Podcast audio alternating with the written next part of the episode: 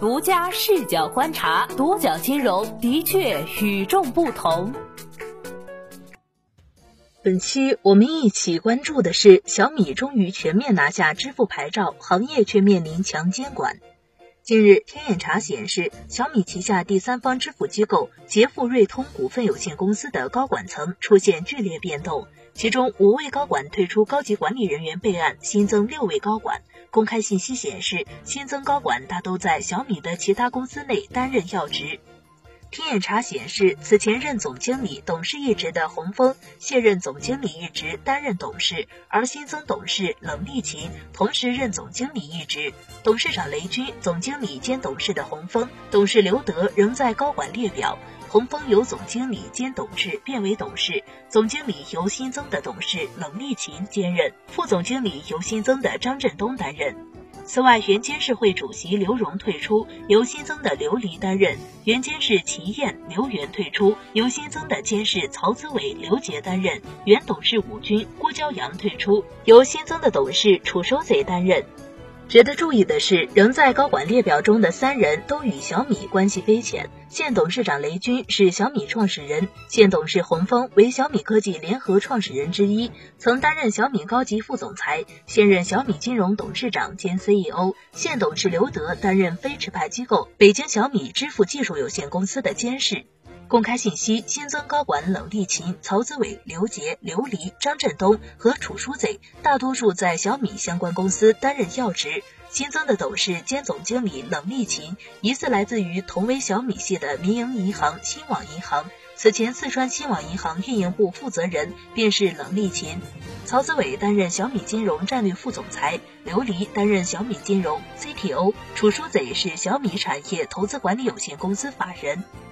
公开资料显示，二零一六年二月，小米科技以六亿元收购捷富瑞通百分之六十五的股权，捷富瑞通法人由虎军变为雷军。随着此次高管大换血，有人分析小米系人员取代捷富瑞通老员工进入管理层。对此，小米金融方面对国际金融报记者表示，捷富瑞通是小米集团旗下全资子公司，持股比例合计百分之百，目前已完成股权变更的工商登记。此次的高管人员变更，依照集团整体战略规划，属于公司业务的正常经营发展需要。作为一家第三方支付机构，捷富瑞通近日因银行卡收单业务违规，被央行予以警告处罚。八月六号，中国人民银行网站公布了中国人民银行呼和浩特中心支行行政处罚信息公示表。该公示表显示，捷付瑞通违反《非金融机构支付服务管理办法》和《银行卡收单业务管理办法》等相关规定。中国人民银行呼和浩特中心支行对其处以警告。值得注意的是，早在二零一四年四月，据中国人民银行发布的《中国人民银行关于银行卡预授权风险事件的通报》显示，捷富瑞通因银行卡收单业务违规，被央行处罚，勒令暂时停止全国范围内的商户新增。据悉，捷富瑞通是内蒙古地区唯一一家可在全国范围内开展互联网支付与移动电话支付业务的机构。其于二零一三年七月增加了全国范围内的银行卡收单业务。除了银行卡收单业务违规之外，第三方投诉平台巨投诉上显示，捷富瑞通还存在恶意盗刷等问题。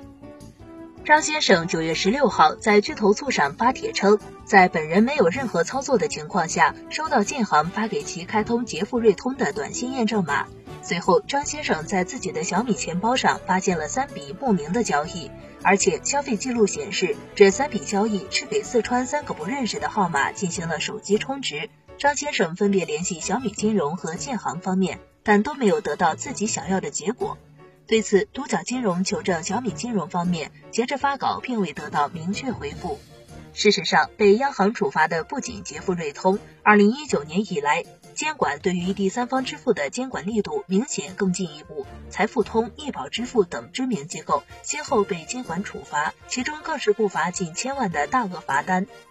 此外，今年以来，新疆一卡通商务有限公司成为首家被正式注销牌照的第三方支付企业。在此背景下，支付牌照的价格也逐渐缩水，天价牌照已经成为过去式。二零一六年，小米科技以六亿元收购捷富瑞通百分之六十五的股权。与之形成鲜明对比的是，今年六月，深圳市七分钱网络科技有限公司以两千五百万元左右的价格收购了银信联支付有限公司百分百股权。网贷天眼研究员张威告诉独角金融，从目前的支付牌照交易市场看，供给方短期内不会增加，难就难在需求方。一方面，此前不少互联网巨头都想通过收购的方式获得第三方支付牌照。从长远发展来看，支付必然会成为是其中最关键的一环。但经过这两年的并购，基本上该有的都有了。另一方面，当前支付行业市场格局已基本形成，想要打破既定格局困难重重，于是潜在的牌照需求者也少了。此外，支付牌照的交易不仅仅是买卖双方达成协议价格的问题。作为金融市场基础设施的一部分，支付牌照的股权变更还需到央行备案，得到监管的审批后方可进行。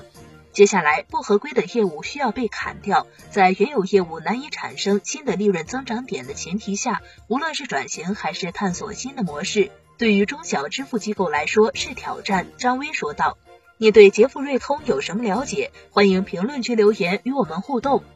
好的，以上就是本期节目的全部内容，谢谢收听，咱们下期再见。